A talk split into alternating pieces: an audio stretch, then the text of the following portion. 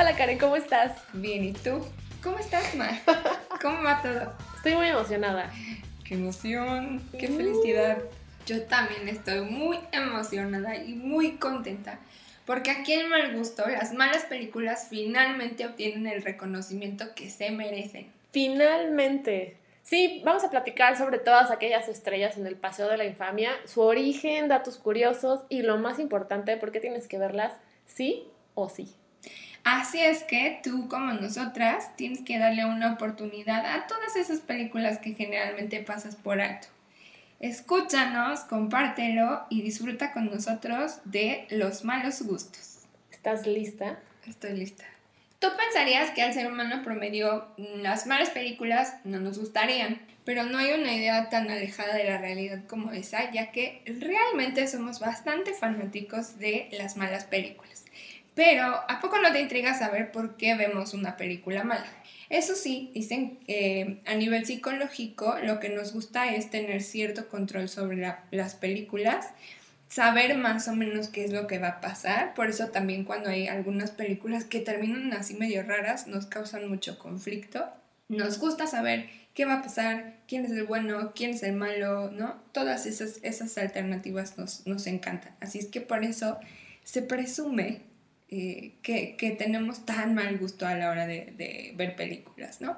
Y eso sí nos dicen que no, no tienen motivos para sentirse mal. La mayoría de nosotros, o sea, no es, no es una cosa que vaya de la mano ni con la educación, ni con la cultura, ni nada, solamente tenemos malos gustos. Y así decidimos empezar a lo grande. Vimos por primera vez, porque no habíamos visto nunca antes. Somos nuevas, novatas, estrenadas una de las películas que se considera la peor jamás creada. O sea, encabeza muchas listas, muchísimas. The Room. The Room, que seguramente ya les ha de sonar por ahí conocida, es una película del 2003 que está catalogada como drama romántico, que ya les daremos razones, pero creo que más bien es una comedia sin querer. Involuntaria. Exactamente, esa es la palabra, involuntaria. Es tan considerada una de las peores películas jamás creadas que alguien la definió como antifilm. De antipelícula. O sea, dicen, no es mala, no es buena, no es una película.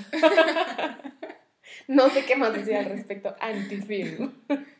Está escrita, dirigida, producida y estelarizada por la misma persona, un tal Tommy Wiseau. Él define su película como una comedia negra. Pero todos los involucrados dicen que esto fue involuntario, pues al principio estaba planeado para ser un melodrama. Drama, sí. Básicamente trata de un triángulo amoroso, porque de, ahí ya eh, ahondaremos al respecto, pero hay muchas subtramas que no tienen nada que ver, hay muchas cosas muy incoherentes, muy confusas, entonces a grandes rasgos trata de un triángulo amoroso. Y bueno, cabe mencionar que esta película actualmente es una película de culto, lleva 14 años continuos siendo proyectada, exhibida en diversos cines de todo el mundo. De todo el mundo, además, es cierto. El guion eh, estaba pensado para hacer una obra de teatro, o sea que podríamos decir que es una adaptación, si nos ponemos como muy estrictos. Eh, hay muchas cosas que les, que les van a parecer totalmente graciosas, confusas, eh, no sé si, si si es que nos da risa de lo incómodo que es, pero bueno. Eh, el, personaje principal, o más bien el director, el escritor, el, productor y todo eso, es, un, es una persona súper enigmática, ¿no? Y eh, nadie sabe nada sobre él, ni su edad. Se presume que quizás su nombre no sea su nombre real. Entonces, pues bueno, para que ustedes se vayan dando una idea de qué tipo de personaje se le ocurrió crear esta, esta película. Esta joya. Y se vayan ahí como introduciendo un poco a, este tema. Una parte importante por la que quizás muchos de ustedes hayan conocido esta película es porque recientemente eh, James Franco hizo una película que se llama The Disaster Artist eh, que está justamente basada en un libro que escribió la coestrella de Tommy Wiseau en esta película de Room y que cuenta como a grandes rasgos toda la, situación que se dio y cómo fue la, filmación de esta película. Entonces seguramente por ahí han visto a Tommy y han escuchado mucho de él porque pues se volvió como popular nuevamente en, en años recientes. Así es que, pues si vieron esa película de James Franco, pues todavía más razones para que vean The Room. Hablando de entonces, entrando de lleno, ¿cuáles son las razones para ver esta película? ¿Cuáles son los momentos memorables? Los momentos, híjole. Creo que Tommy en sí es una escena memorable desde que empieza hasta que termina la, la película.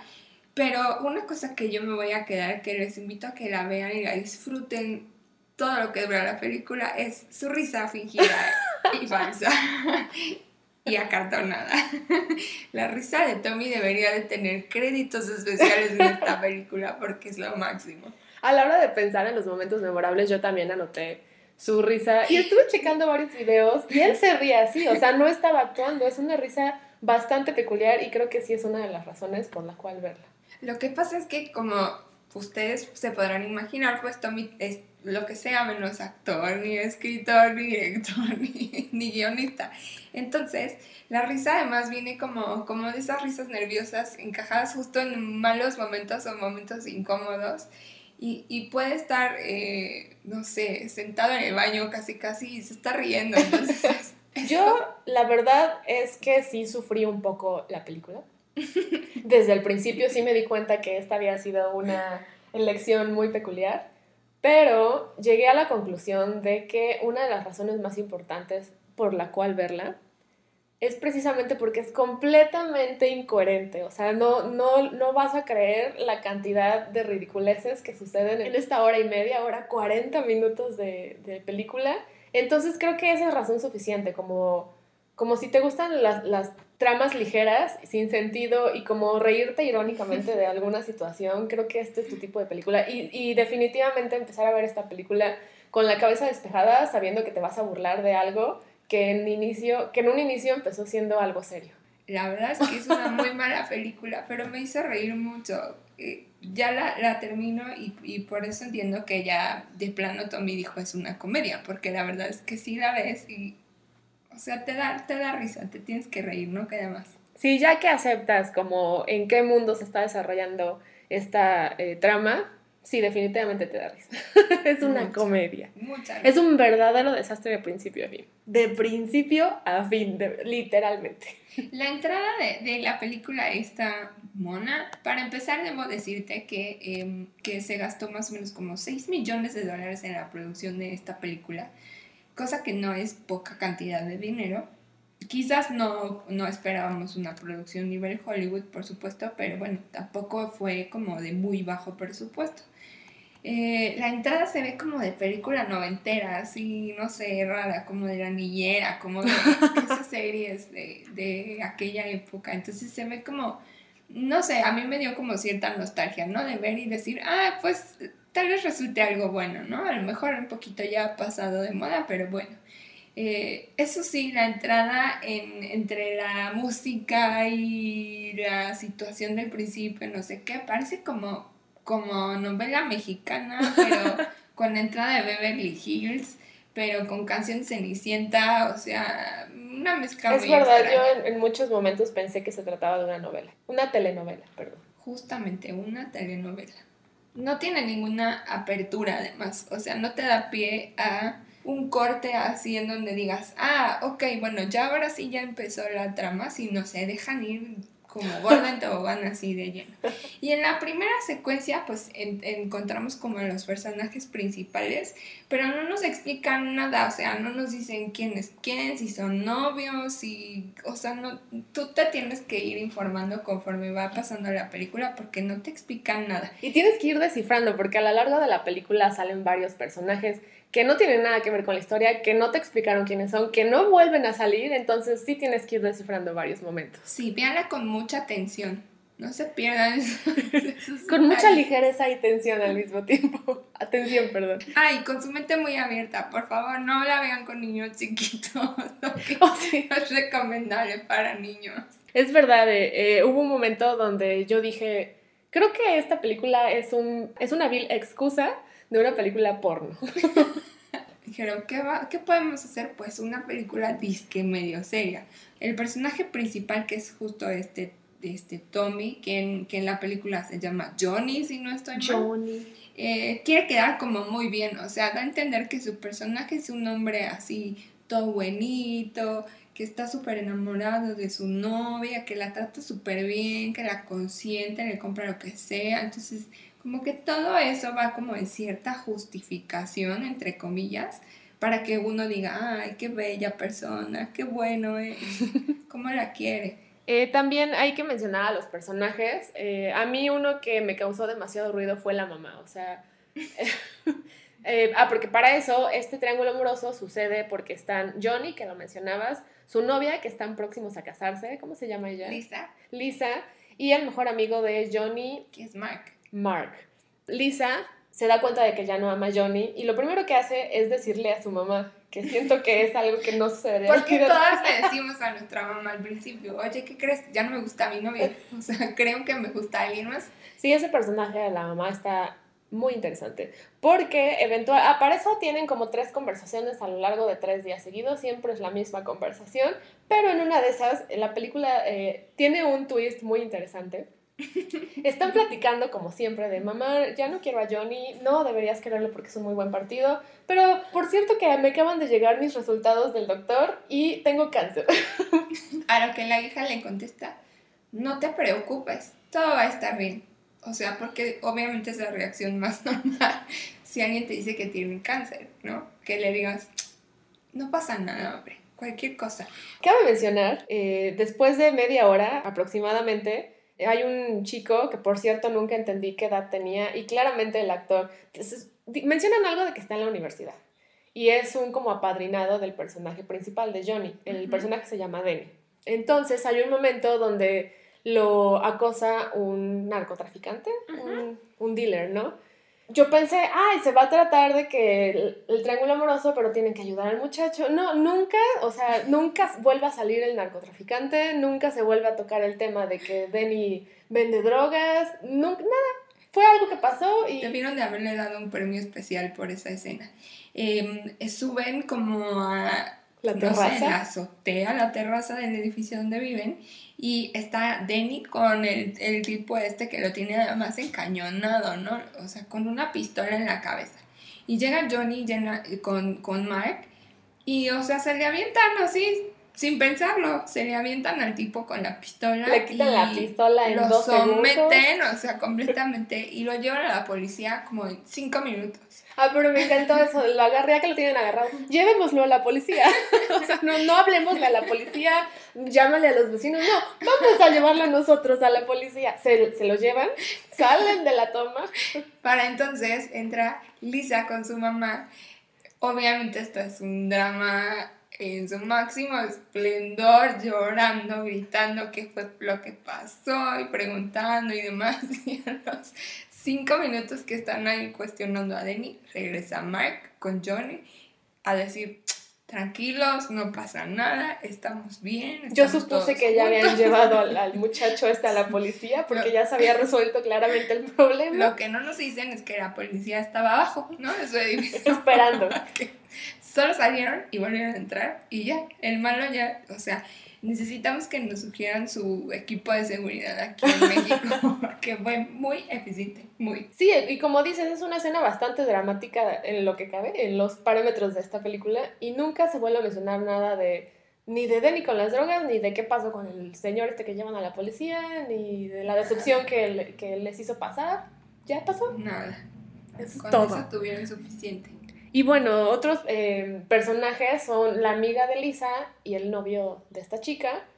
Y pues son muy eh, intrascendentes, ¿no? No tienen como ninguna justificación, según yo. De la nada está Tommy hablando en su casa con un hombre que nunca habíamos visto. Esto es como a los 40 minutos de la película. Y de repente es su mejor amigo, aparte de Mark, entonces todo es aquí un revoltijo. Pero el caso, yo anoté y me dio muchísima risa que le está pidiendo consejo a su amigo, se llama Peter. Peter. Peter. Y le pide consejo porque sospecha, bueno, que Lisa, sospecha que Lisa ya no lo quiere. Y entonces el amigo le dice, no, pues no sé qué decirte. Y Tommy le contesta, pero si eres un psicólogo. entonces ya como, ¿qué, qué está? O sea, ya, ya entendí, que ya a los 40 minutos me quedó bastante claro que no debía yo exigirle nada a la película, absolutamente nada. Que por cierto, eh, Lisa en cierto momento le dice a su mamá que Tommy la golpea. Y, es cierto. Y de repente hay una escena donde lo va a embriagar porque Tommy no toma. Obviamente es Jesucristo resucitado, por favor. Entonces yo supuse que iba a simular que ahí es el momento en el que la golpea y no, no se vuelve a ver nada de esa noche que lo, lo embriaga. Y al otro, más bien como tres días después, así sin ninguna explicación, sale Tommy en esa infame escena en, en la terraza en que dice, yo no la golpeé, hablando hacia él mismo. Entonces y nunca vemos que la golpee, que simulen golpearla, no sabemos nada de cómo, cómo se desarrolló esa historia. O sea, tienen que verlo. El diálogo esa es una escena muy famosa. Yo no la golpeé, yo no la golpeé, no yo no fui. No es oh, cierto. Hi Mark. oh, hi Mark. Que por cierto, me dieron ganas. Si en algún momento del futuro vuelvo a ver esta película, me dan ganas de jugar ese juego de cada vez que digan hi Mark, hi Peter, hi Benny, hi no sé qué. Toma. Drink. Porque de verdad es un diálogo recurrente. Oh, hi Mark. Eso o cada vez que se ría Tommy. Acepto. Aunque no sé si me podría embarcar en este viaje de volver a ver la película. O sea, lo de menos es el trago, la película. Hay un momento en donde todos los amigos, que son Mark, Johnny, Peter y Denny, todos están en eh, smoking. Entonces yo dije, ah, es el día de la boda. Y de repente creo que Denny es el que está como siempre con su pelota de fútbol y le dice, oigan, ¿por qué no jugamos tantito con la pelota? Ah, pues va, y salen y se empiezan a aventar la pelota como por tres segundos hasta que Peter se tropieza y se cae. Todos se burlan de él y también le hacen chiqui, chiqui, chiqui. como pollo. Hombres adultos, hay que recordar otra vez. Y vuelven a entrar a... Bueno, se entiende que vuelven a entrar al departamento y no volvemos a ver nada de la boda. Entonces luego viene la escena de la fiesta de cumpleaños y creo que ya estaban casados. En toda esta fiesta incómoda que Lisa le organiza a Johnny, en esta fiesta ella está buscando la oportunidad de quedarse a solas con Mark, se abrazan, se besan y demás, y por supuesto que es obvio que una casa llena de invitados, pues alguien los va a descubrir. Entra una persona que no habíamos visto nunca en toda la película y empieza a reclamarle a Lisa. Pero con toda la confianza del mundo. ¿Qué te pasa? Pues, ¿Cómo se te ocurre? Johnny que es tan bueno y no sé qué. Yo todavía dije, es el novio de algún invitado. No. No. De ahí en adelante no volvemos a saber de dónde salió ese personaje, no sabemos nada hasta que después yo, en, en, mi caso, por ejemplo, después de que se terminó la película, me enteré que era Peter, que decidieron cambiar al, actor que interpretaba ese papel y lo pusieron por otro completamente diferente. Y nunca dijeron nada, simplemente se presentó, ya salió él. Así es que eh, es una de las partes que nos vamos a retar para que encuentren al nuevo Peter en la película. Después de que son descubiertos por el nuevo Peter, yo creo que se les quitó la pena o no sé qué, qué, pasó, porque vuelven todas las personas al departamento y se ponen a bailar frente a todos, este, Lisa y Mark, pero de una manera bastante íntima, ¿no? Sí, bastante eh, cercana, mucho abrazo. Y Tommy andaba por ahí, supongo yo. Pues era su cumpleaños. Entonces ya no recuerdo en qué momento ya se descubre todo, todo este amorío Tommy empieza a sufrir una crisis y le dice a todos, porque no le dice solo a Lisa, no le dice solo a Mark, le dice a todas las personas ahí presentes, me traicionaron, ustedes no buenos, porque para eso creo que no hemos mencionado en todo este tiempo que no habla bien el inglés. Entonces, me traicionaron, ustedes no buenos, ustedes gallinas. y pues ya básicamente parece que les estamos contando como parece que estamos repitiendo, parece que les estamos contando la introducción de la película, el planteamiento, y no, después de esto sucede el final, que... el final que se los vamos a dejar sorpresa. Si no, les vamos a spoilear todo. Para que la vean y nos digan qué onda. Lo único que les podemos decir, o al menos yo les puedo decir sobre el final, es que nunca, nunca me esperé que terminara como terminó. Nunca. Nunca. Pero ahora, hablando de datos curiosos, esta película, como ya habíamos mencionado, lleva 14 años siendo exhibida continuamente así como en la película de The Rocky Horror Picture Show, que llegan disfrazados y se saben los diálogos y interactúan con la película, en esta película les gusta aventar cucharas a la pantalla. Y yo digo, ¿por qué? ¿Qué tienen que ver las cucharas? Y resulta que en el departamento de Johnny tiene tres fotos diferentes de cucharas enmarcadas. Entonces ya se hizo toda una eh, costumbre llevar cucharas de plástico y aventarlas. Todo un rito. Otro de los ritos o rituales eh, populares de esta película es que la gente que va a los screenings, porque como dice Mag, se sigue proyectando en muchísimos cines alrededor del mundo. De hecho, los fans que me parece que más quieren la película son los de Londres. Se hace como este ritual en el que llevan una pelota de, fútbol americano y en todas las escenas donde salen ellos pasándose la pelota, que son los avientan los, espectadores. Así es que sí, si se fijan, ya es un fandom muy unido y organizado. Eh, hay unas partes también donde dicen que mientras grababan las escenas había un camarógrafo que se reía tanto que hacía que las tomas salieran movidas. Ah, era por eso. Sí, si lo detectan por ahí, pues es porque el camarógrafo se ríe en silencio. Yo estaba checando que en los eh, créditos salen tres productores ejecutivos, uno siendo Tommy Wiseau y los otros dos eran una persona que no tuvo nada que ver con la película y la otra, la película se estrenó en el 2003 y uno de los productores ejecutivos había muerto en el 99. Entonces, es, regresando al tema que mencionabas al principio, como que esto genera demasiadas dudas sobre quién es Tommy Wiseau, eh, quiénes son sus contactos, de dónde sacó tanto dinero, por qué involucró a dos personas como productores ejecutivos que no tuvieron nada que aportar a la película. Misterios sin resolver. Tommy cuando terminó la película de filmarla, editarla y demás, la mandó a Paramount para que la, la distribuyeran y, pues le ayudaran con toda esta cuestión de la difusión y de la proyección. De verdad que la confianza y valor de este hombre son de admirar. ¿eh? Se dice que Paramount o a Paramount le toma un, un periodo de aproximadamente dos meses darle respuesta a todas estas. Imagínense cuántas películas o guiones o proyectos llegan a Paramount para que sean aprobados y respaldados por ellos. Entonces se tardan más o menos dos meses en dar una respuesta, pero a Tommy le dijeron que no en solo 24 horas, como para que no quedara dudas. Pero no fue mayor problema, él dijo, ok, no se puede, pues habrá otra eh, de seguro ellos no saben lo que están eh, presenciando, yo voy a hacer que esta película llegue al público, porque para eso a mí me sorprende, o sea, estamos viendo que 400 personas en el staff y en ningún momento ni, ni una sola dijo, ¿qué rayos estamos diciendo? ¿Saben qué? Mañana ya no voy a venir a trabajar, yo no quiero estar involucrado en esto. Y chequé en algún lugar que absolutamente todas las personas estaban completamente seguros de que la película nunca iba a ver la luz. Entonces por eso dijeron, voy a seguir yendo a trabajar, que me sigan pagando y pues nunca esto nunca va a ver la luz del sol, entonces yo voy a seguir con mi carrera de actor. Y no se esperaban el, el, el resultado y la fama que iban a tener. El valor de Tony para eh, subir la película a Paramount y luego decir esto no es mayor problema, voy a hacer yo mi propia publicidad, yo voy a pagar mi estreno. Es tan increíble que no sé qué tan cierto sea, que supuestamente la película se publicitó en un solo lugar físico y eso fue en un espectacular en la calle. Sí, y eh, ustedes podrán pensar que ese espectacular estuvo un mes o algo así, lo que durara el periodo de estreno de la misma. No. Pero no, estuvo cinco años. Tommy pagó cinco años ese espectacular para poder publicitar su película. Así es que hay mucha gente en Hollywood que si no lo recuerda por la misma película, cosa que me parece verdaderamente difícil, lo recuerda porque ese espectacular estuvo en una de las calles principales por muchísimo tiempo.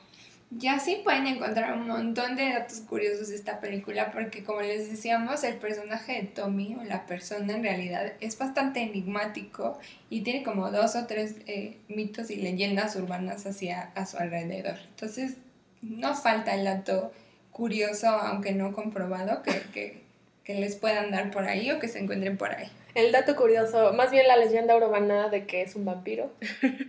bueno, no puedo creer cuánto hemos hablado alabando las características tan desfavorables de esta película y aún así me surge una duda. Viene la pregunta obligada de la noche. Así es. Esta película pudo ser peor. Realmente pudo ser peor. Ah, yo creo que sí. Yo definitivamente pienso que sí. Eh, obviamente ustedes la verán y van a darse cuenta que es una muy mala película. Pero es una de estas películas en donde la combinación de tantas cosas, eh, dio como que un resultado hasta cierto punto positivo, ¿no? Esta película ya les hemos dicho varias veces, ya se volvió una película de culto que tiene sus fans, que hacen eh, proyecciones especiales, el, eh, Tommy se la pasa casi casi de tour, porque él va a las, a las proyecciones de sus películas, entonces pues queramos o no, una muy mala, muy mala película resultó en una experiencia bastante agradable. Así es que yo pienso que definitivamente pudo haber sido peor. Quizás se pudo haber quedado como en el anonimato, ¿no? Quizás eh, si se hubiera quedado enlatado con eso de, de, que Paramount dijo que no, pues nosotros nunca habíamos disfrutado de estos minutos de incomparable eh, experiencia que no le podemos poner ni siquiera un nombre porque no sé cómo la llamaría. Eh, sí, porque me parece un punto muy interesante que la película es tan mala que siento que debería tener su propia categoría. Como hay películas buenas, hay películas malas y hay la categoría de The Room. Es tan mala que es indescriptiblemente mala. Esta película es 100% producto de Tommy Wiseau. ¿Te imaginas que, entre comillas, hubiera entrado en razón y hubiera dicho, bueno, yo ya, eh, yo la quiero dirigir, yo la voy a producir, yo la escribí, mejor que alguien la estelarice que no sea yo. ¿Qué hubiera pasado? No, hubiera eh, perdido todo, todo el sentido. Pero la verdad es que el, simple hecho de verlo a él es bastante cómico. Sí. Voluntario, pero cómico. Entonces sí creo que hubiera sido un gran fracaso. sí, porque sí, o sea, la historia es mala, es terrible, no es mala, es terrible. Pero actuando tan mal como actuó Tommy, siento que ahí fue donde la gente dijo, ay, creo que esto es comedia. Si hubiera actuado alguien como seriamente, como un buen actor, alguien que se lo hubiera tomado en serio, creo que ahí hubiera acabado la película. Por supuesto, claro, sí. Bueno, para puntos, para fines prácticos, la película, créanlo usted o no, sí pudo haber sido peor. No hay duda alguna de que la película es muy mala, pero hay aún menor duda de que deberías verla, de que sí creo que sí vale la pena dedicarle. Es, es como cultura general de cine. Exactamente, cultura popular también. y bueno, si, si la has visto, si después de escuchar eh, toda esta conversación la vas a ver, si tienes algún comentario al respecto, pues compártanoslos en nuestras redes sociales. Queremos saber qué piensas al respecto, porque los leeremos y en el próximo podcast los comentaremos. Claro, sí, por favor, déjenos saber todo lo que piensan y opinen de, de lo que dijimos hoy. Y bueno, pasando a otro tema, ¿qué estás viendo actualmente, Karen? ¿Qué, qué sí te ha gustado 100%? Estoy terminando de ver la cuarta temporada, creo, de Vikings, que está en Netflix. Nunca la he visto. Si no la han visto, véanla. Eso sí, es, es una historia muy buena, pero obviamente es una historia basada en la historia de los vikingos. Entonces, no está apta para gente muy sensible, tiene escenas bastante sangrientas y demás, pero eh, es una muy buena serie, de hecho creo que las eh, están en el ranking como de las 15 mejores series que tiene Netflix, entonces si no la han visto, véanla. Y eh, además para esa gente que, que, son como yo, que luego no les gusta que haya una temporada así como con tres capítulos y te quedas como... Ah, esta ya tiene cinco temporadas arriba y son más o menos como de 20 capítulos por temporada. Entonces está uh. para maratonearla y verla así sin preocuparse de cuándo se va a terminar. Me interesa. Yo se los recomiendo mucho, véanla. Acepto. ¿Y tú? ¿Qué estás viendo? Yo recientemente, hace como tres meses, empecé finalmente RuPaul's Drag Race. Y creo que ha sido de las mejores decisiones en mi vida audiovisual. Confirmo, confirmo.